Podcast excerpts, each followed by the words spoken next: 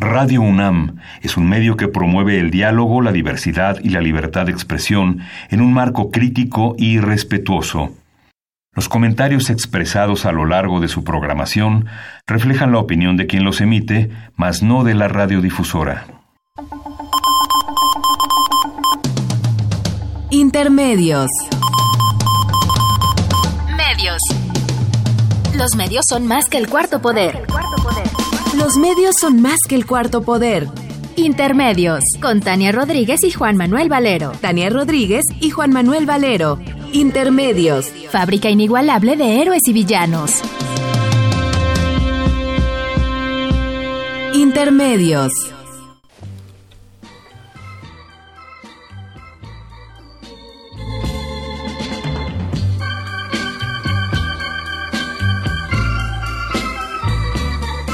That's life. That's life. That's what all the people say. You're riding high in April, shot down in May. But I know I'm gonna change that tune. When I'm back on top, back on top in June. I said that's life.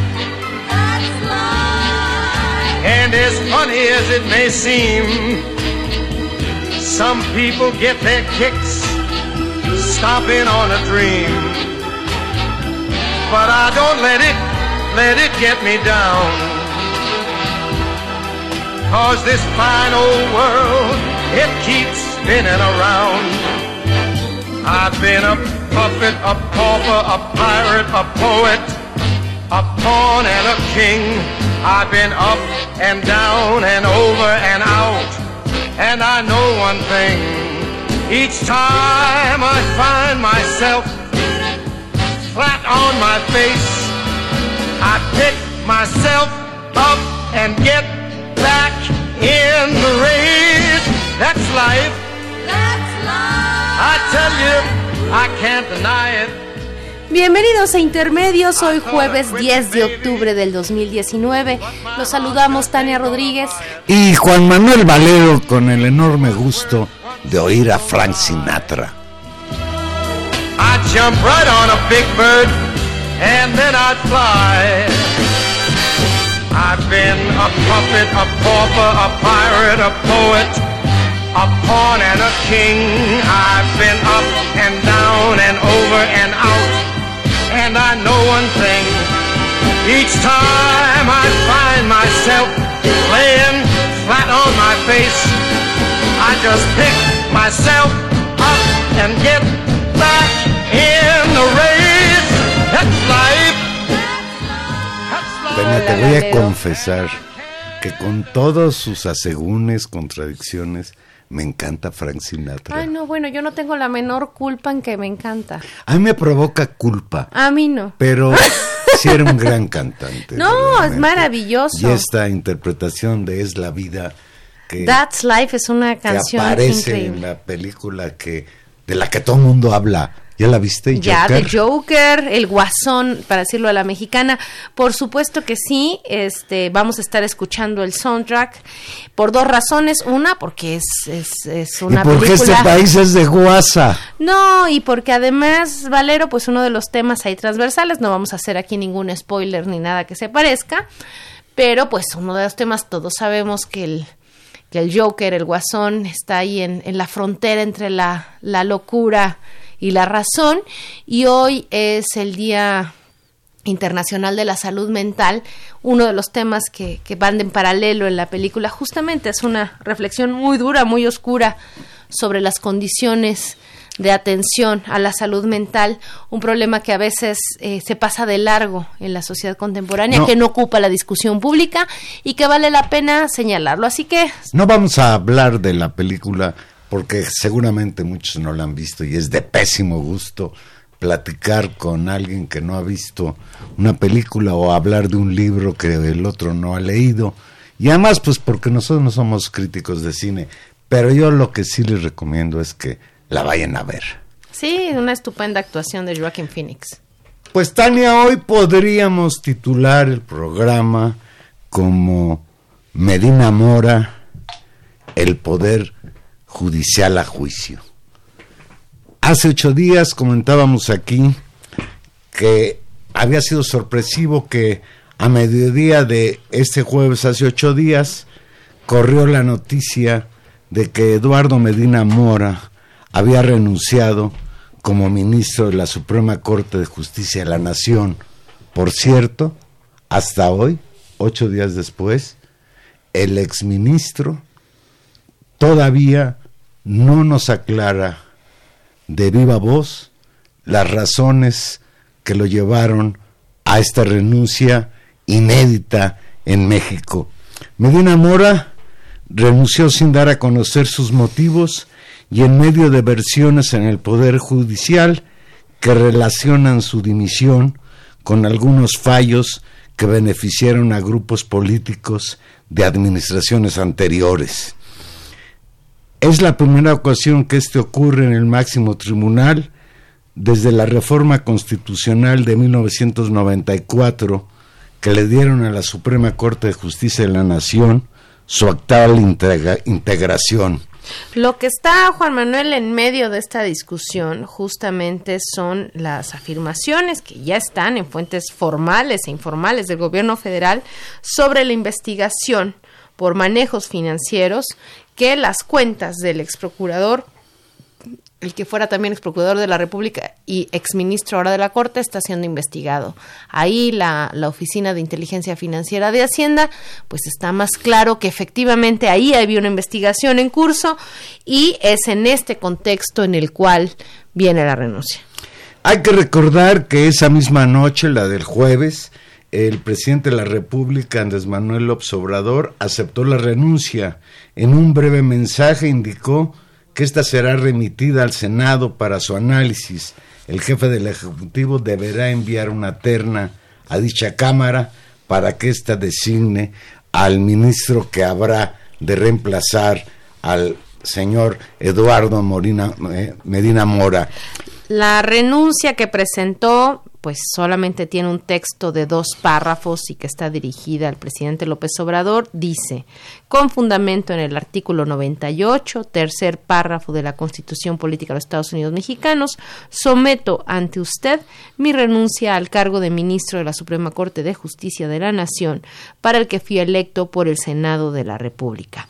Ruego a usted que acepte esta renuncia y acorde a lo previsto en la Constitución, la someta a consideración del Senado. Esta es la carta formal que conocemos de la renuncia de habría, Medina. Habría que recordar que Medina Mora eh, estudió Derecho en la Universidad Nacional Autónoma de México, que primero trabajó en el sector privado, en Televisa en particular, y que después Vicente Fox lo invitó como director general del Centro de Investigación y Seguridad Nacional, el CISEN, y luego lo nombró titular de la Secretaría de Seguridad Pública.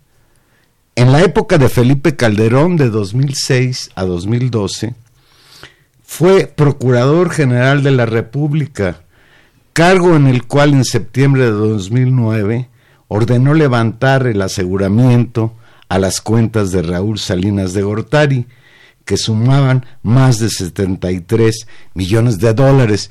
Y aquí hago un paréntesis, me acabo de enterar por el chismoso de Delgado, que Álvaro Delgado. de Alvarito querido de Álvaro, Delgado. Delgado, periodista. Dice que se encontró en un libro que él escribió hace algunos años que hay un antecedente que no teníamos conocido de este señor Medina Mora. Fue militante del PRI y trabajaba en lograr votos para el Partido Revolucionario Institucional, de donde se desprende que sus lazos políticos no son desde Fox para acá, sino que van desde, desde Salinas.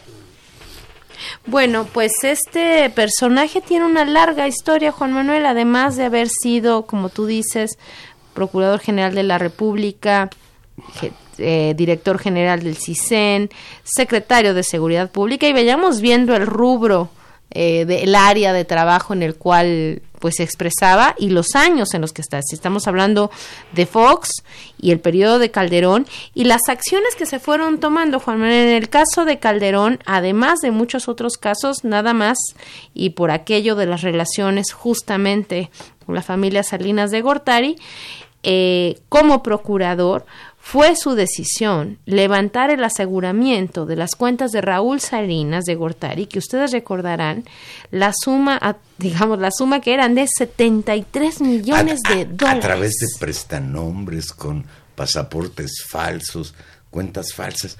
Yo, yo no sé realmente con qué argumentos puedes tú eh, perdonar o condonar un, un eh, pues, devolver las delito cuentas. de esta naturaleza. Pues ahorita vamos a ver eso. Además de eso, pues una vez eh, de, eh, cuando dejó el cargo del procurador, después fue ni más ni menos embajador en el Reino Unido y después en Estados Unidos. Si estamos hablando de alguien que en los últimos 20 años ha ocupado pues una importante cantidad de puestos en el ámbito de Y la seguridad una y de la información. cantidad de dinero estos depósitos y además que curioso depositó el dinero en los dos lugares donde fue embajador de México en Inglaterra millones en libras esterlinas en Estados Unidos millones de dólares. Y aquí la cuestión importante es que aunque nos parezca sorpresiva la renuncia de este señor y todavía con cierto misterio, sí, los antecedentes son inequívocos de que fue un error o una acción eh, deliberadamente ruin del expresidente Enrique Peña Nieto haber impulsado a Medina Mora para convertirse en ministro de la Suprema Corte de Justicia. Recordemos Fíjate, que fue muy impugnada su, su nombramiento. el 30 de enero pasado, durante su conferencia mañanera, el presidente López Obrador advirtió que ex accionistas del grupo Modelo buscaban que se les devolvieran miles de millones de pesos de impuestos al valor agregado De IVA, pues.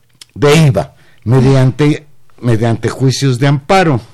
Se trataba de un expediente cuyo proyecto de resolución original fue elaborado por Medina Mora y fallaba en favor de los inversionistas. Esta propuesta, sin embargo, fue rechazada por el resto de los ministros.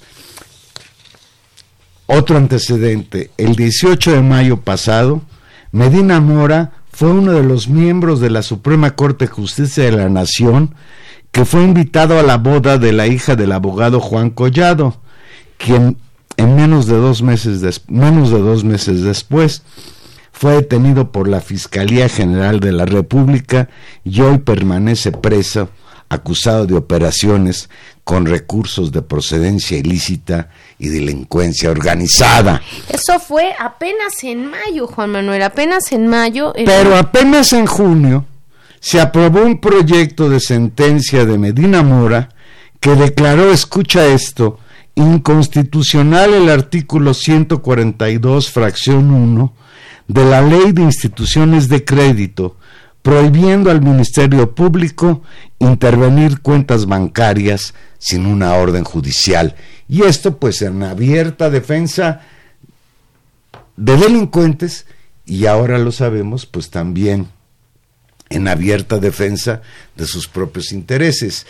Se anda manejando en los medios, como él, como Medina Mora no sale a explicar por qué renunció, que renunció por presiones del gobierno de López Obrador, que en particular le dijeron, perdón, que ese día, el día que renunció, le habían congelado sus cuentas bancarias a él y a sus familiares. Ahora vamos ya, a ya caso. salió a aclarar Santiago Nieto que no es cierto, que primero él renunció y después en un proceso judicial que ya venía dándose, fueron congeladas las cuentas no solo de Medina Mora y sus familiares, sino de otras personas. Independientemente de esas consideraciones, Tania, lo que es increíble es que hoy surjan voces que están planteando una defensa de Medina Mora, cuando desde el punto de vista de la ley, de la justicia, Medina Mora no solo qué bueno que renunció a la Suprema Corte de Justicia de la Nación, sino debería seguírsele un proceso por todo esto que es sin duda escandaloso en cuanto a desvío de dineros, protección a delincuentes, desde la Suprema Corte de Justicia de la Nación. Bueno, incluido el que lo propuso, Peña Nieto. Medina Mora ha parado cualquier posibilidad de que se investigue a Peña Nieto respecto a los desvíos de dinero del gobierno para apuntalar las campañas del PRI. Claro, esta, esta, esta denuncia que particularmente instauró el, el gobernador Corral desde Chihuahua en la operación Duarte tiene en Medina Mora un, un, amparo que fue aceptado y que, y que está justamente en proceso de, de litigio. La última cosa, y por cierto, recordando las resoluciones de, del personaje, la última resolución que aprobó para que se despidiera con, con broche de con oro. broche de oro. Yo pienso que no quería despedirse, pero ahora analizamos las condiciones de la renuncia. Me parece que está bien recordar estos antecedentes. La última resolución que finalmente aprobó antes de renunciar fue otorgar un AMPA, la suspensión a las sanciones, ni más ni menos que a Jaime Rodríguez Calderón, el famosísimo Bronco, gobernador de Nuevo León, al que le suspende las sanciones que le impuso el Congreso Estatal por haber desviado recursos del erario para financiar su fallida campaña a la presidencia de la República.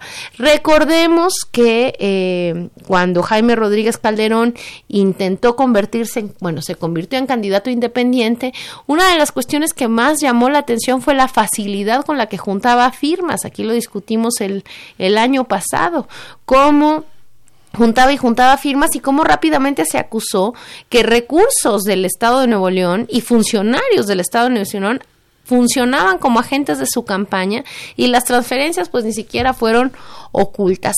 Eso derivó en una sanción por los órganos de fiscalización electoral que no pueden en sí mismo, digamos, dictarle una sentencia y es el Congreso quien debe castigarlos. En este momento se está discutiendo o se empieza a discutir justamente una especie de juicio de desafuero o de desacreditación contra el Bronco y este señor Medina Mora le da, le otorga una suspensión a las posibles sanciones. Es decir, de ese tamaño las el, resoluciones. El martes pasado, respondiendo a quienes lo acusan de haber orquestado la renuncia de Medina Mora, López Obrador rechazó que la renuncia del ministro de la Suprema Corte de Justicia de la Nación tenga como trasfondo una venganza política o una instrucción de acoso para que dejara su cargo.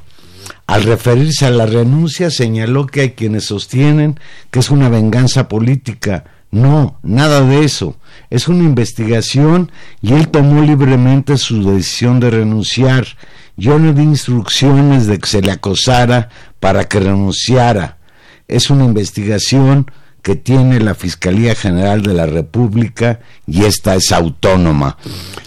A sus opositores que lo han criticado por una presunta intención de apoderarse de la Suprema Corte de Justicia de la Nación, les respondió, y leo textual, no soy como ellos, soy demócrata, y lo que sí es que vamos a proponer a gente honesta, porque los conservadores son muy corruptos, les gusta mucho el dinero, yo creo que el dios de los conservadores es el dinero, y además de ser reaccionarios son corruptos, ocupan los cargos para enriquecerse. Esto dijo el martes. Hoy, en su conferencia de prensa, López Obrador puntualizó, la terna que enviará el Senado con los candidatos a ocupar el asiento que deja vacío el ministro Eduardo Medina Mora en la Suprema Corte de Justicia de la Nación, estará integrada por personas cercanas al pueblo, no al poder. En la conferencia de prensa matutina el presidente dijo que todavía analiza los nombres que propondrá a los legisladores para sustituir al ahora exministro y que sean votados por dos terceras partes de la Cámara Alta. Por cierto, el martes en la noche el Senado ya aceptó la renuncia de Medina Mora hubiera sido magnífico, Tania, que Medina Bora hubiera ido al, Bueno, al pero es Senado que- a explicar las razones de su renuncia. Bueno, pero eso no, digamos, dependía de Medina Mora, pero fundamentalmente dependía de la mayoría del Senado y dependía de una decisión política de a quien tiene que aceptar la renuncia. Si era una decisión del presidente de la República y era una decisión del Senado, porque el Senado pudo haberlo citado y sin embargo, y ese fue un agrio debate entre algunos de los legisladores, entre en que en términos constitucionales, eh, digamos, hay puestos a los que no fácilmente se puede renunciar, son chambas que no se votan como cualquier cosa, son encargos muy serios y que tienen condicionantes. Esos condicionantes significa dar explicaciones y explicar argumentos de, de máxima, digamos, seriedad, obligaba a una explicación. Y creo que esa explicación sigue pendiente, y debo decirlo, no solamente en, en pos de Medina Mora, muy, sino también, digamos, finalmente también por una parte eh, del Senado que decidió no exigirla. Pero a ver, tengo una pregunta, Tania. ¿Por qué Medina Mora no ha dicho por qué renunció? Pues Esa es- porque seguramente, para decirlo en corto, pues tiene mucha cola que le pisen. Claro, pero no es, no está, no es extraño, ya sabemos todos que había en curso una investigación. Claro, podría decir yo me retiro porque tengo una investigación en curso y me voy a Exacto, defender. eh, que eso es, que eso es la manera decente de actuar. La Señores, otra- se está abriendo una investigación de que dicen que yo amparo corruptos, de que trafico dinero, de que tengo cuentas en el extranjero. Yo renuncio para que se haga la investigación y no entorpecerla. Claro, la otra es yo renuncio para que no haya investigación. Pero Y lo no lamento- eres- pero tú no eres Medina Mora y yo tampoco, por fortuna. Por eso, pero la hipótesis está, y hay que decirlo, y eso es muy importante, porque toda la discusión, toda la discusión sobre eh, el aseguramiento de las cuentas, ahí se vuelve un tema muy delicado. Hoy el Universal publica, ha estado publicando y ha sido fuente, digamos, de las filtraciones de más alto nivel a través de distintos columnistas. Hoy uno de sus reporteros publica una nota que según los dichos del reportero está sustentado en documentos oficiales. ¿Qué dicen esos documentos? Dos oficios. Dos absolutamente eh, pues, inquietantes y particularmente uno, que a mí el que me gustaría que me explicaran es el segundo. El primero no me importa tanto. Que la Comisión de Asuntos Financieros haya decidido, ya sea antes o después, a mí eso no me parece tan importante, antes o después, suspender y cancelar, ¿no? O sea, controlar las cuentas de los de Medina Mora y de, o de sus familiares, me parece un elemento, por supuesto, que está en el, en el, en el ámbito de digamos, de la opinión pública, que es muy importante y que por supuesto pudo haber provocado la renuncia del ministro. ¿Por presión? Pues no por presión, sino por un efecto Pero normal. fíjate, lo que dice ese columnista Maldonado del periódico Universal, dice, primer acto, y, y- y- y me lo sé de memoria porque hoy Felipe Calderón se refirió al asunto. Primer acto, sí, le embargan sus cuentas. Segundo acto, Medina Mora renuncia. Tercer acto, les, las les liberan las cuentas. Esto dice Maldonado. Yo no he escuchado a Santiago Nieto responder a esto que es una manera de demostrar que Medina Mora renuncia porque el gobierno del Obrador le puso la pistola Pero hay una, en la cabeza. hay una, hay una respuesta y tú la dijiste hace un en momento. sentido figurado, desde no, luego. no, no, pero hay una respuesta muy clara. Es decir, Santiago Nieto, según lo que tú decías, y, y esa son, es la nota en este momento, es, ha salido a decir que no fue antes, sino después el aseguramiento de las cuentas. Bueno, ese es el oficio número uno. Yo creo que a lo que toda la opinión pública merecemos saber ahora es cuál es el estado de las cuentas de Medina Mora hoy. Es decir, las razones del segundo oficio si es que existe. Claramente ya se confirmó que existió un primer oficio que decía le suspendo las cuentas, se las congelo. Muy bien, ¿y el segundo? El segundo es el que me parece muy inquietante, porque es el segundo el que el que el que deja en la mesa una sombra de duda sobre que sigue, es decir, ya renunció y ahí topó la investigación o la investigación va a continuar. Y eso no es un tema de especulación periodística, eso lo vamos a saber en las próximas horas porque creo que sí es exigible saber cuál es el estado de las cuentas. Además, no es muy difícil saberlo por mecanismos de transparencia, de seguimiento. Tendría que aclararse y el gobierno está obligado a aclarar. Y en los próximos meses vamos a ver si esa investigación continúa o no. Si no continúa, estamos ante un serio raspón en la 4T. Perdón, pero sin la investigación contra Medina Mora no continúa y, y la, el claramente estaríamos en la hipótesis de una especie de acuerdo donde deja su lugar en la corte a cambio de que no lo metan y eso no puede ser porque eso se llama impunidad porque la investigación si es verdad y la, la oficina de inteligencia financiera ha hecho su trabajo lo decente lo justo lo legal es que la investigación continúe quien ya entró al, al, baile, para decirlo en términos muy coloquiales, es el ministro presidente de la Suprema Corte de Justicia de la Nación, Arturo Saldívar. Y yo recuerdo a Arturo Saldívar, al referirse a la situación de la renuncia de Medina Mora, señalar que en la Suprema Corte de Justicia de la Nación hay todo un proyecto de limpiar al Poder Judicial. Incluso se especula que a un juez que otorgó a cambio de dinero los famosos amparos para que no se construya el aeropuerto internacional de Santa Lucía, lo van a inhabilitar por eh, pues sobornos en este caso. Pero lo que tú planteas sí es inquietante y, nos deja también en una duda, o sea, mm, acabar con la corrupción solo implica sacar de, en este caso de la Suprema Corte de Justicia de la Nación, a un ministro corrupto, o implica llegar hasta las últimas consecuencias con respecto pues a quienes han eh, violentado el orden constitucional y han saqueado a la nación.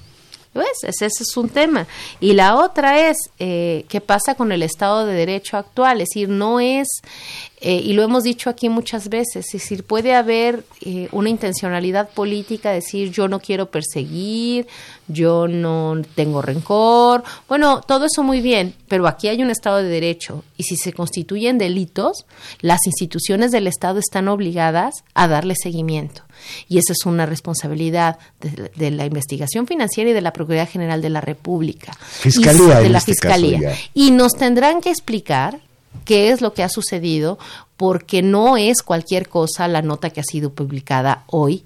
Y creo que una nota eh, esperanzadora con respecto a que por simplemente por el curso de una investigación, un ministro de la Corte que presuntamente está involucrado en actos de corrupción tenga que renunciar y que puede ser vista como una buena noticia, si eso no se continúa, se convierte casi en su contrario. Casi en su contrario porque estamos ante un elemento central y no ante cualquier actor. Estamos ante un actor muy relevante y que pone en juego uno de los lugares más importantes del Estado mexicano, que es la Suprema Corte de Justicia. Vamos a hacer una pequeña pausa y aquí regresamos en intermedios.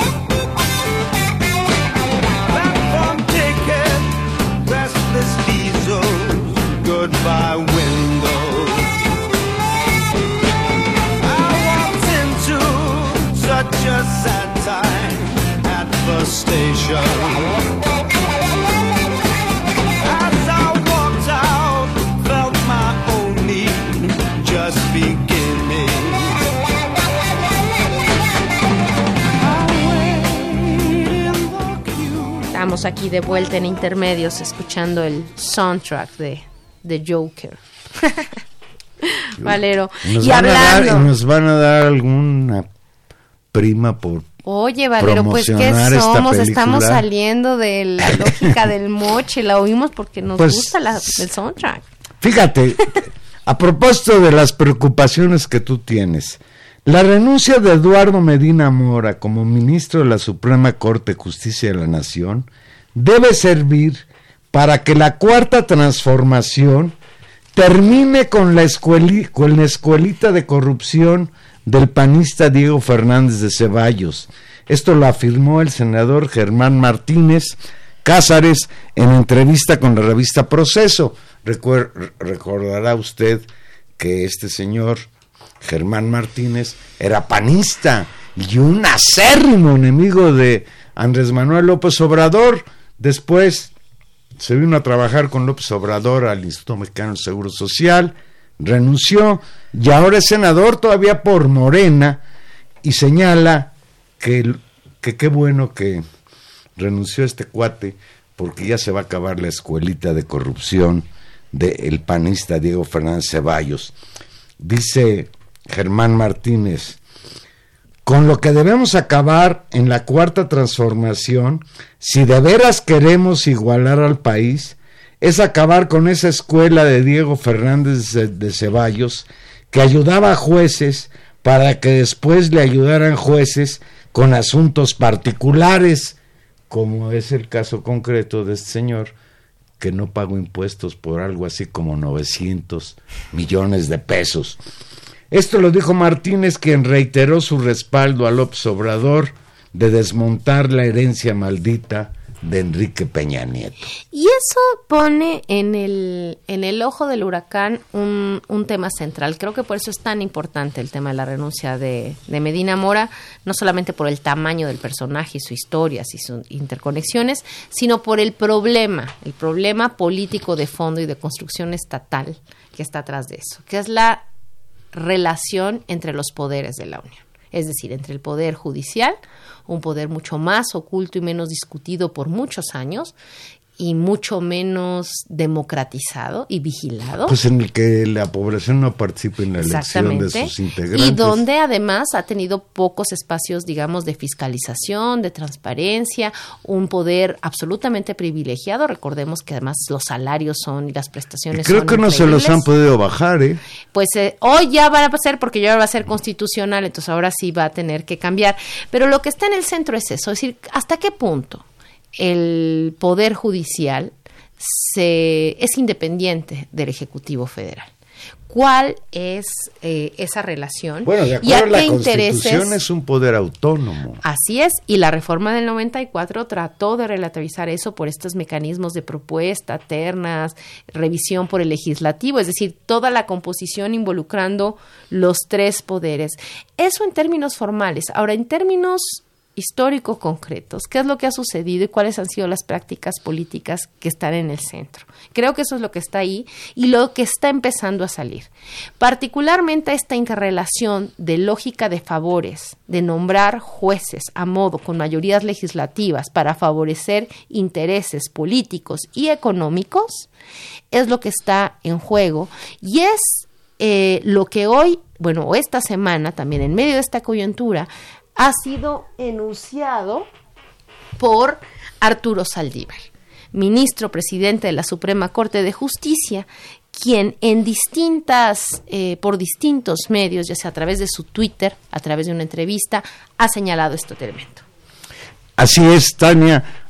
Arturo Saldívar, ministro presidente de la Suprema Corte de Justicia de la Nación, reveló que el expresidente Felipe Calderón durante su mandato amenazó y ejerció presión sobre el máximo órgano de justicia del país. Dicha declaración se dio en primera instancia en una entrevista que concedió a John, a John Ackerman y a Sabina Berman este programa que se llama John y Sabina, que pasa los martes en la noche en Canal 11. Durante la emisión Saldívar aseguró que a diferencia que a, que a, a diferencia de otras administraciones, el gobierno del presidente Andrés Manuel López Obrador no ha interferido y ha respetado la autonomía del Poder Judicial de la Federación. También lo he dicho y lo reitero, el presidente López Obrador ha sido profundamente respetuoso con la independencia del Poder Judicial. Sigo leyendo a Arturo Saldívar. No hemos recibido de su parte ninguna insinuación, ninguna recomendación, mucho menos presión en los asuntos que estamos manejando, cosa que no se puede decir de algún otro presidente. A este comentario de Saldívar, pues se le preguntó, ¿y de quién está usted hablando, señor? ¿Quién sí amenazó? ¿Quién sí presionó? ¿No? Felipe Calderón. Felipe Calderón, en respuesta a esto que dijo en conferencia, en entrevista en, Canal 11, Saldívar respondió en una entrevista que le hizo Carlos Loré de Mola eh, ayer en su programa de radio en la, en la XW. Y ahí pues niega categóricamente todo lo que dice Saldívar.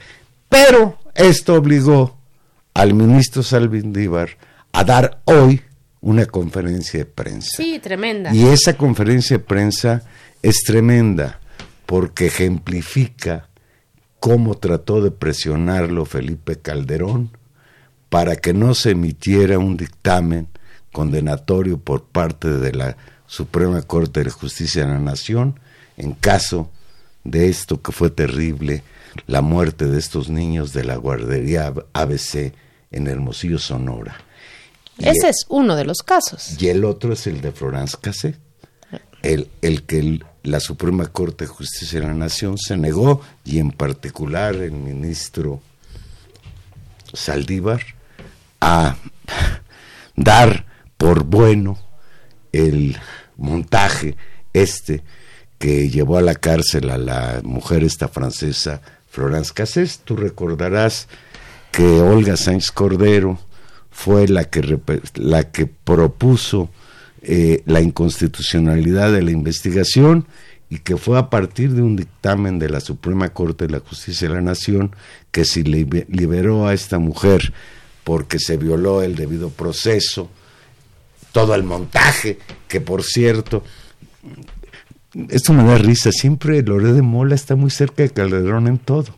El montaje que realizó Genaro García Luna, pues lo hizo con la complicidad de Televisa y en particular con Carlos Loré de Mola en aquel noticiero que nos presentaron el montaje de que acababan de detener a los infractores y presentaron a las supuestas víctimas y todo lo que ya sabemos. No, un caso, un caso muy importante que derivó incluso en una tensión internacional, lo recordaremos con Francia, dado la, nacionalidad de Florent Cassé, y que puso en evidencia pues la interrelación, fíjate nada más, Valero, de los sistemas de procuración de justicia con los medios de comunicación y con el Poder Judicial.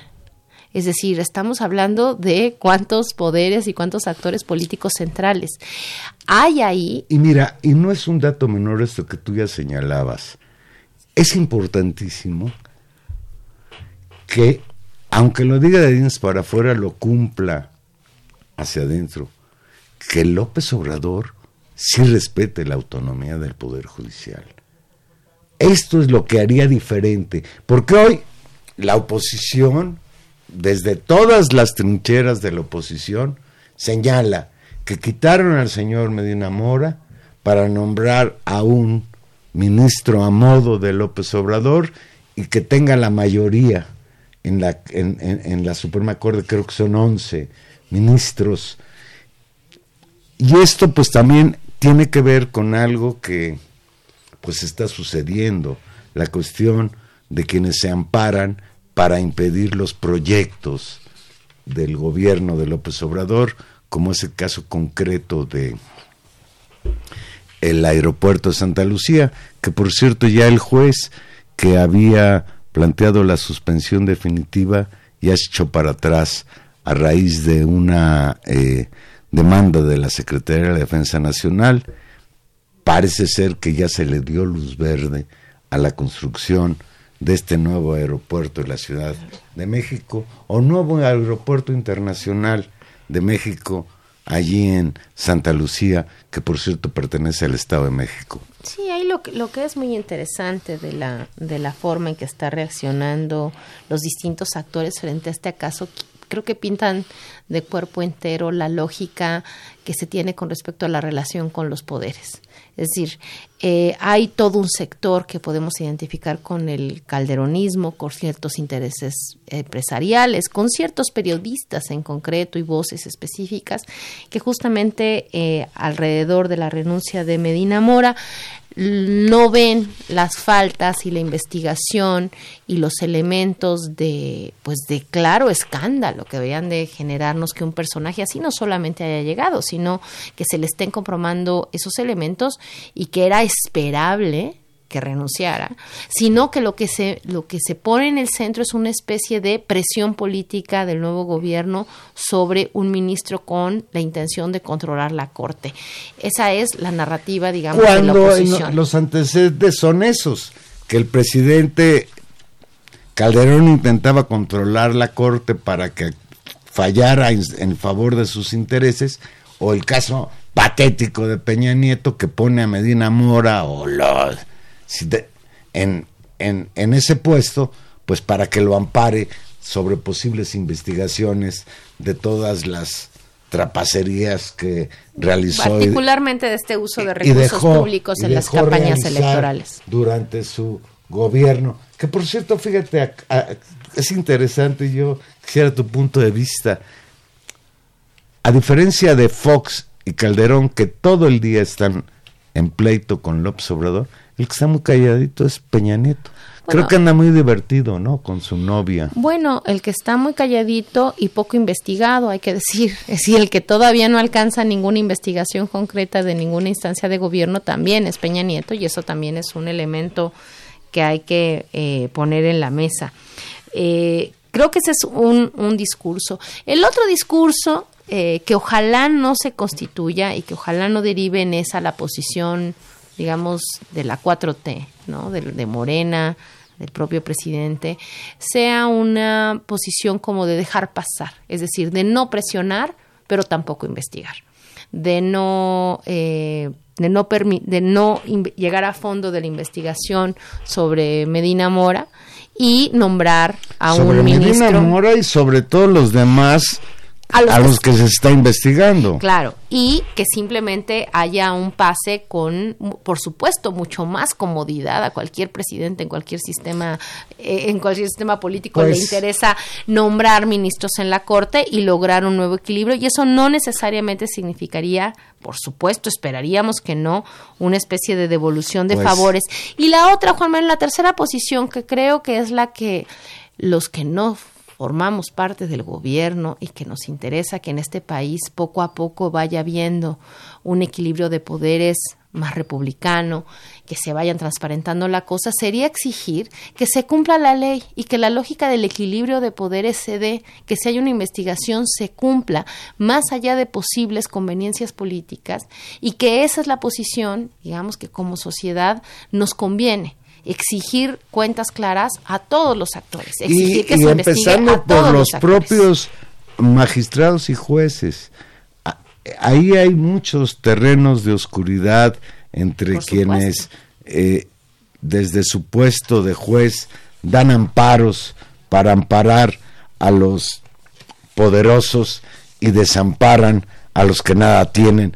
Tania, pues vamos un ratito a platicar de Ecuador. Este país está pasando por una situación muy grave, una crisis política Ecuador ha sufrido varios días de protestas ciudadanas desde que el presidente Lenín, si es Lenín, yo conocí a Lenin, pero este es Lenín, ya vi que sí. Lenín Moreno, presidente de Ecuador, canceló los subsidios al combustible, para decirlo en otras formas, dio gasolinazo en el Ecuador. La decisión desencadenó protestas y episodios de violencia en todo el país. Hoy Ecuador está sumido en una de las peores crisis políticas en muchos años. Moreno anunció la semana pasada que el gobierno suspendería los subsidios que mantenían bajo los precios del combustible dentro de un paquete de medidas, según él, para reactivar la economía ecuatoriana. La noticia provocó una huelga de transportistas que terminó unos pocos días más tarde, pero el choque con jóvenes e indígenas ecuatorianos han mantenido la presión sobre el gobierno. Los problemas económicos, según Moreno, pues derivan de la deuda que le dejó su antecesor Rafael Correa y tiene que ver también con una negociación que ha hecho el gobierno ecuatoriano con el Fondo Monetario Internacional. Yo digo, Valero, que no tiene que ver también, tiene todo que ver. Bueno, está con metido en- absolutamente todo que ver con las recomendaciones que el Fondo Monetario Internacional hace en términos de condiciones de política pública, de condiciones de control fiscal, de condiciones pues de franca intervención en la economía de los países para decidir qué subsidios se quitan Es- y dónde se fijan los gastos para a fin de condicionar los préstamos. Es tal la presión social que existe contra su gobierno que ya eh, trasladó los poderes de Quito a Guayaquil Y un decretó estado un estado de excepción, lo cual implica pues un estado de represión como es lo que estamos viendo. Nos da un poco de preocupación, y lo decimos con toda eh, honestidad, de que los medios nacionales, los mexicanos, tan atentos a la crisis venezolana y a otras situaciones en el propio continente, estén tan, tan callados. Pareciera que en Ecuador no pasa nada. Y esto tiene que ver, pues seguramente, con que lo que se está cayendo en el, en, en el Ecuador es un régimen neoliberal. Eh, cada día las escenas de las confrontaciones entre eh, la población en rebelión y el gobierno de Lenín Moreno son más graves. Este señor lo que señala como queriendo ocultar el sol con un dedo es que detrás de la protesta está el expresidente Correa y el mismísimo presidente de Venezuela, Nicolás Maduro. Híjole, pues seguramente tanto Correa como Maduro les da gusto la revuelta, pero yo no veo, sobre todo a Maduro, con los problemas que tiene en Venezuela, patrocinando una rebelión en el Ecuador. La- y la otra es la reducción, digamos, de, de la capacidad política del propio pueblo ecuatoriano. Decir, es muy fácil jugarle, que es una de las cosas más chocantes de las teorías del complot, que deja sin voluntad a las poblaciones. Es decir, estamos viendo a, mi, a miles y miles, de particularmente de, de sectores populares y de indígenas organizados con una organización que tiene por lo menos 25 años activa, por lo menos en este ciclo de protestas digamos, del movimiento indígena con una enorme experiencia, es decir, si logran tumbar a, a, a- Lenin Moreno, será el primer presidente que tiran en Que Ecuador. además es un traidor el tal Lenin Moreno, era el vicepresidente del gobierno de bueno, Correa, Rafael digamos, no- yo nos, digamos, lo, lo que hay ahí es una desviación de, de- del partido, de las primeras ideas en las que trabajaba Correa. Claramente hay una fractura eh, tremenda. Hay que reconocerle a Correa que, a diferencia de otros, de otros presidentes de este ciclo progresista en América Latina, estuvo dos periodos y, y se retiró, justamente dejó, dejó el cargo. Hay una fractura muy fuerte, pero lo que me interesa aquí destacar es justamente la capacidad política de un pueblo organizado. Y es todavía más indignante cuando estas teorías del complot se se refieren a poblaciones indígenas. Es como si la- estas, estas organizaciones indígenas no pudieran decidir por sí mismas la magnitud del problema y del efecto que su vida cotidiana tiene que de un día a otro te suban al doble la gasolina que te suban al doble Sí, con todo lo que implica. Claro, entonces decir que eso es parte de un complot eh, son verdaderamente ganas de no entender nada. Y hay que decir también un elemento muy interesante de la, de la protesta en Ecuador. En toda la, la, la reflexión o la, la- el intento de argumentación que hizo Lenin Moreno para justificar este retiro de los subsidios,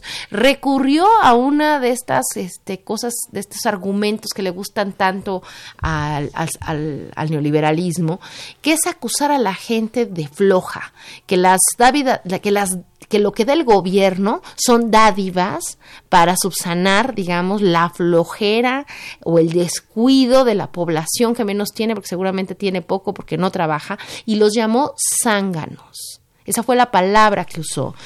Y eso provocó una doble indignación y algunas eh, algunos actores digamos sobre todo ahora con las redes sociales que forman parte también activa del, del movimiento han llamado a esta la rebelión de los zánganos justamente en, en respuesta Claro. absolutamente indignada a ante un Oye. presidente que te nombra de flojo ahora eso no es muy A ver, lejano a, las voces de muchos ¿de qué- actores aquí que ven en los programas sociales de distribución un tema de eh, regalar el dinero para la gente floja.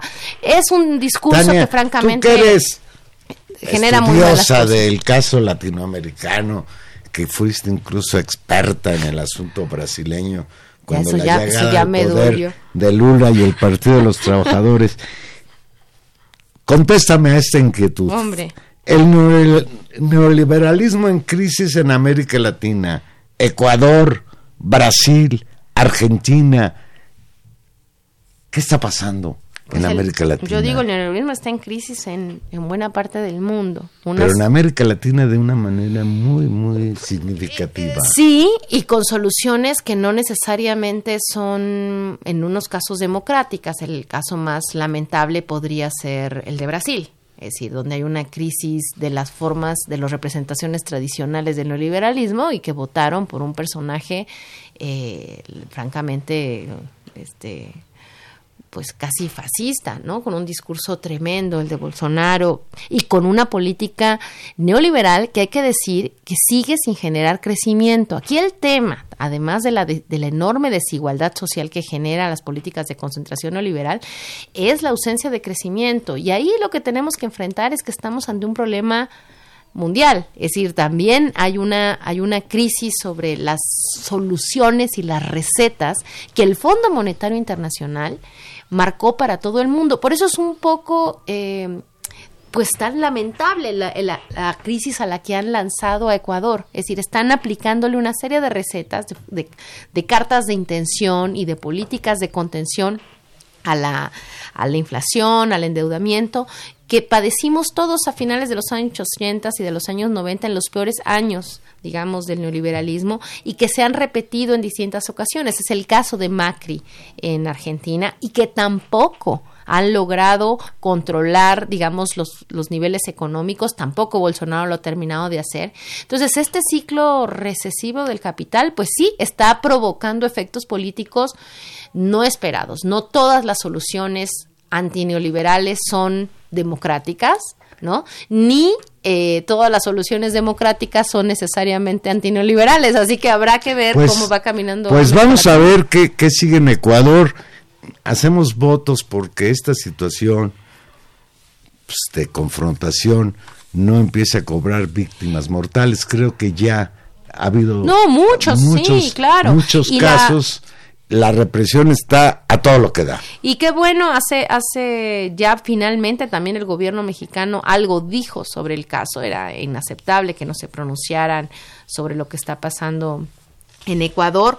Ojalá eh, le demos seguimiento y como tú dices es, es lamentable que no se que no se cubra. Yo leía en, en algunos periódicos eh, las notas sobre Ecuador y lo que destacaban era la violencia de las protestas como si la violencia derivara de los que protestan por el aumento de sus condiciones de vida y no el estado de excepción en el que están y la franca, digamos, violencia de ni siquiera de la policía, en algunos casos directamente del ejército.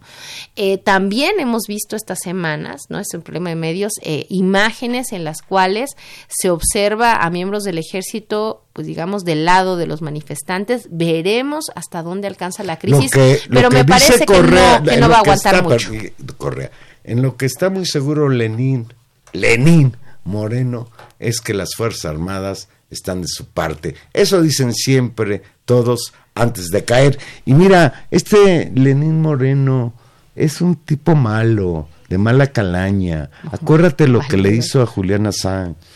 Ah, bueno, pero... Lo entregó en la Embajada de Ecuador en Inglaterra, lo entregó al gobierno inglés para que después los gringos hagan pomada a este señor. A Julian Assange. Ahora, eso tiene que ver. es ser un extraordinario periodista. La, la, más allá de la bondad o la maldad que hay en su corazón, el tema, lo que sí es muy claro es que hay una apuesta de seguir las recomendaciones y las pautas del gobierno norteamericano. Es decir, ahí es donde está, digamos, el dato duro de la política de Lenín Moreno, donde la consecuencia del seguimiento a las pautas del FMI, pues era un dato esperado. Y debo decir que no se necesitaba tampoco ser un, un genio en análisis político de la región para saber que era muy probable, que era muy claro que se estaba construyendo un escenario de crisis política porque las organizaciones sociales en Ecuador, particularmente el sector indígena, tiene una experiencia de lucha muy claro en estos años y considera que los años del gobierno de Correa y algunos de los triunfos de esa nueva constitución y de ese nuevo régimen político son de ellos porque ellos los ganaron y los van a defender. Pues vamos a ver qué sucede en el Ecuador, ya que platicaremos dentro de ocho días del desarrollo del conflicto. Tania, ya nos vamos. ¿Me dejas hacerte una pregunta? Bueno, pues tengo miedo, pero Porque no estuve yo ayer en la Ciudad de México. ¿Fuiste al homenaje a José José en el Palacio de Bellas Artes? Fui. ¿Tú fuiste, Humberto? Dice que no, Humberto. No fui, pero qué bueno, que ya, fuiste? qué bueno que ya descansan en paz. Oscar sí fue, dice. qué bueno que ya descansan en pues paz. Pues mira, yo creo que si le hacen un homenaje a un cantante popular como José José, que tenía tan bonita voz, y el pueblo se vuelca en, en el homenaje, a mí me parece muy bien. Lo que me parece muy mal es que haya periodistas que confundan a José José con José Alfredo Jiménez. Eso es una Ay, barbaridad. Dios mío, sí, una pobre reportera, pero no hay que hacer. Tampoco hagamos escarnio, sí, Pobre, a cualquiera, a cualquiera nos pasa, Juan Manuel. En un micrófono se pone nerviosa y se equivoca. Así que, bueno, ya nos vamos, regresaremos a este micrófono a Esperemos no equivocarnos. El próximo jueves aquí estuvimos en los controles técnicos, como siempre, don Humberto Sánchez Castrejón. Muchas gracias, don Humberto. En la producción, Gilberto Díaz Fernández. Y en los micrófonos, Tania Rodríguez. Ya sabe, aquí el próximo jueves, 8 de la noche, vamos a estar platicando en intermedios. Perdieron los Dodgers. Buenas noches.